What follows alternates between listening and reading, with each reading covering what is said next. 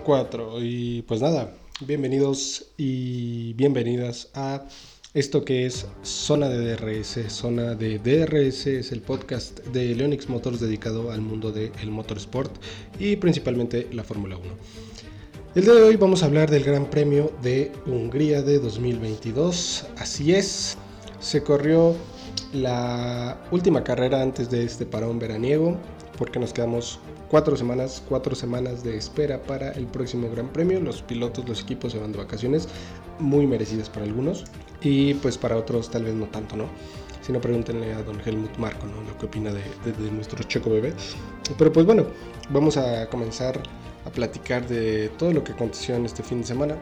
Eh, si tuvieron la oportunidad de ver nuestro en vivo en YouTube, pues bueno, ya eh, recuerden que hicimos la previa, todo, hablamos de las prácticas libres 1, 2 y 3 y la clasificación, pero vamos a hacer un repaso otra vez en la clasificación para que estén atentos en el podcast y estemos pues básicamente en, el mismo canal todos nosotros, ¿no? ¿Qué iba a pasar? Pues bueno, íbamos a tener un fin de semana con un clima un poco cambiante para la Q, eh, la clasificación, la Q1, pues bueno, se esperaban un poco de lluvias también para la Q2 o la Q3. A final de cuentas nunca llegó la lluvia, se hizo la clasificación en seco y nos dejó la siguiente sorpresa. Sunoda, Albon, Vettel, Gasly y Latifi quedaban fuera, eh, quedaban fuera, ¿sí? quedaban fuera en la Q1. Así es, los dos Alfa Tauri quedaban fuera. Vettel, Vettel que anunció su retiro este, esta semana, anunció que se retira al final de temporada, una pena total. Eh, vamos a extrañar al buen Sepp, pero Esperemos que esta temporada eh, logre tener un, cierre como se merece, ¿no? Sabemos que va a ser un poco complicado con ese Aston Martin, pero pues bueno, es lo que es. En la Q2, ¿quiénes iban a caer? Bueno, Mick Schumacher, Stroll, Magnussen, Wang Yusu y Checo Pérez. Así es, Checo no encontraba la forma de, poner a punto el RB18 para tener una buena vuelta de clasificación. También la que había generado eh, los comisarios se la quitaron, luego se la regresaron. Una novela, una fiesta total lo que traían los comisarios ahí en Hungría. Eh, al parecer en su segundo intento Checo tuvo ahí como unos problemas de bloqueo, encontró tráfico. Kevin Magnussen eh, al parecer le estorbó en su vuelta rápida. Pero pues bueno, tampoco es excusa, ¿no? O sea, tan solo hay que ver y y escuchar las palabras que le dijo Helmut Marco, ¿no? Bueno, que las declaraciones que hizo acerca de él, que, que, decía, parece que Chico ya se fue de vacaciones, ¿no? Como que ya está en otro lado, cuando pues la realidad es que todavía no nos vamos de vacaciones, flaco.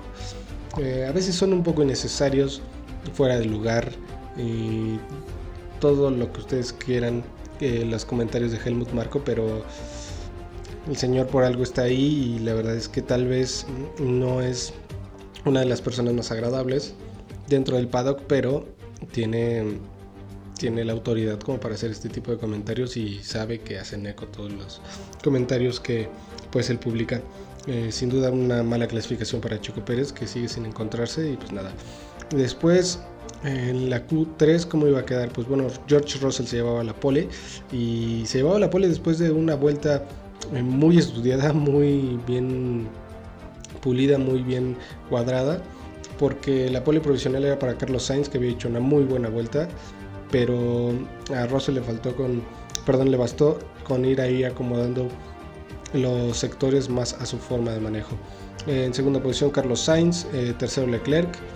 Esto parecía todo muy bueno para Ferrari porque creían que en la carrera del día de hoy pues adelantar a George Russell iba a ser no tan complicado y ellos podían optar por ese 1-2.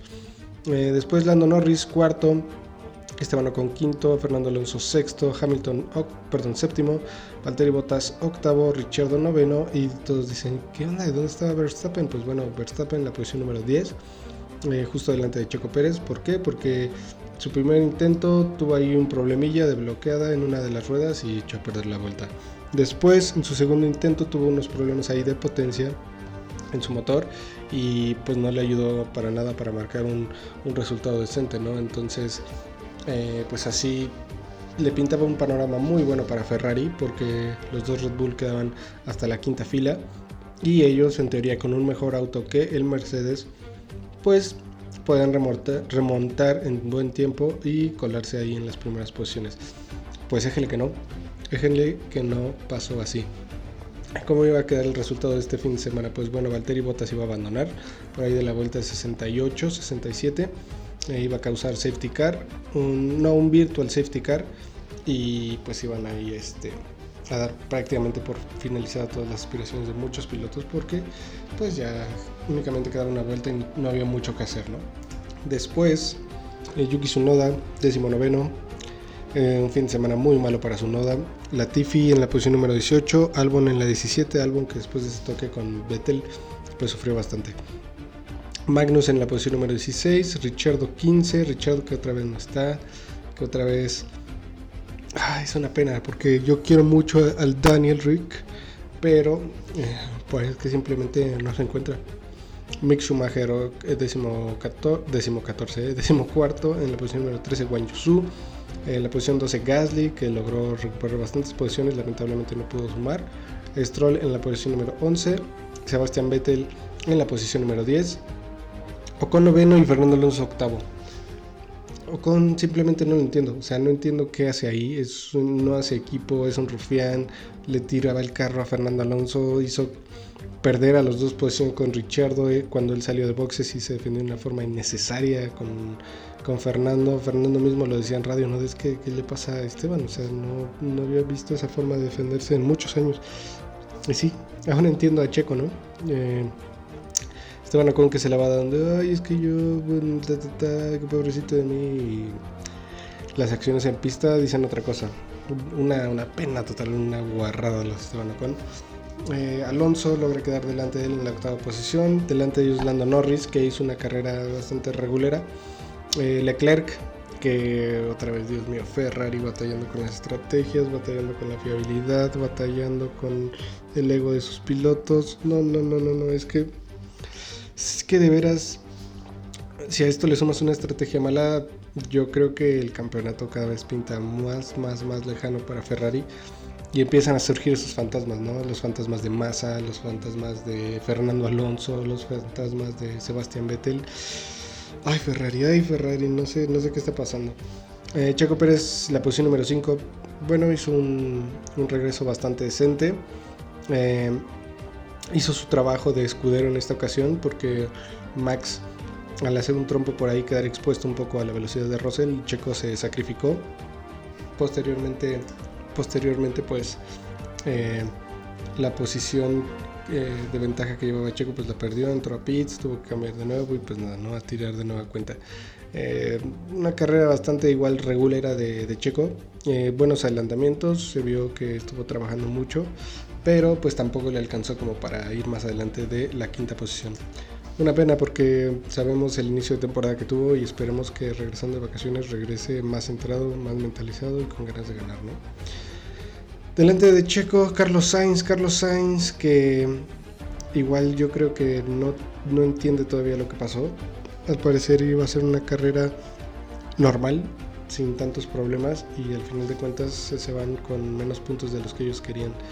Eh, después George Russell que hizo una muy buena carrera, qué pilotazo, qué forma de defenderse también. Eh, simplemente al final el rendimiento de las gomas pues no le ayudó y se fue hasta la tercera posición.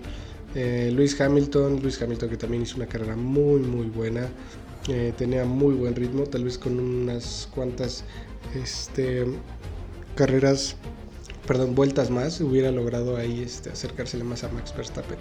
Y ya que hablamos de Max, de Mad Max, ¿qué podemos decir? Es un animal, es un fuera de serie, la forma de mantener el ritmo, de atacar, de resolver esos problemas porque los tuvo, ese trompo, resolverlo y seguir adelante, simplemente mantener la cabeza abajo y seguir, y seguir, y seguir. Creo que Max, muy merecido, este triunfo muy, muy merecido y esperemos que, que este, esta victoria le ayude para serenarse un poco y la verdad esperemos que regresando en Bélgica pues al menos Ferrari ya sea Ferrari o el mismo Checo empiecen a plantarle cara a, a Max porque la verdad es que no le veo un rival como tal dentro de la Fórmula 1 en este momento.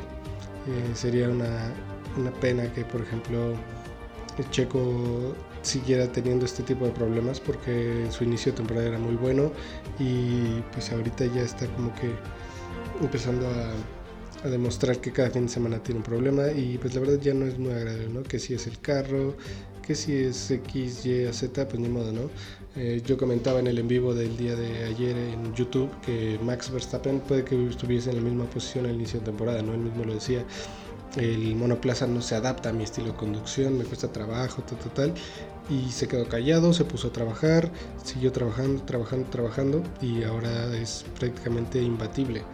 Obviamente también es un hecho que muchos de los recursos y, y, las prioridades van a ir hacia el lado de Max en el garaje de Red Bull, pero también es cuestión de que pues Checo sabía dónde se metía, ¿no? Y sabía el tipo de exigencias que iba a tener, sabía todo este tipo de cosas por las que iba a pasar y pues nada, esperemos que salga pronto de ese bache Checo Pérez. Eh, enhorabuena por Verstappen que amplía su ventaja a 80 puntos de su más cercano competidor que es eh, Leclerc, después Checo Pérez 85 puntos y pues nada, prácticamente una carrera más al bolsillo. Eh, vamos a estar 28 días un eh, poquito menos, ¿no? Porque las prácticas libres y la clasificación, pero hasta la última semana de agosto. Ya saben, eh, es duro, es duro no tener carrera los fines de semana, pero también hay que mentalizarse porque Recordemos que esta temporada termina por ahí de noviembre, por el 20 de noviembre, y después vamos a tener eh, diciembre, enero, febrero, marzo más o menos, como cuatro meses, poquito más, poquito menos, de espera para la siguiente temporada. Entonces, pues nada, vamos a descansar, les digo, vamos a estar tratando de subir contenido eh, al menos una vez a la semana haciendo un repaso de todo lo que va de la temporada y alguna que otra cosilla por ahí. Les agradezco mucho que hayan estado en esta en este episodio de su podcast Zona de DRS. Nos escuchamos en Bélgica hasta Spa. Así que cuídense mucho, no bajen la guardia, ya saben que el bicho está duro. Ahí la vemos.